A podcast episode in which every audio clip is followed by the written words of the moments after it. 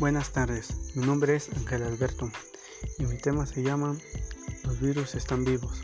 Los virus escriben nuestro ADN ya que fluyendo la saga humana mediante la mutación y resistencia de hoy en día la pandemia del coronavirus nos obliga a tomar medidas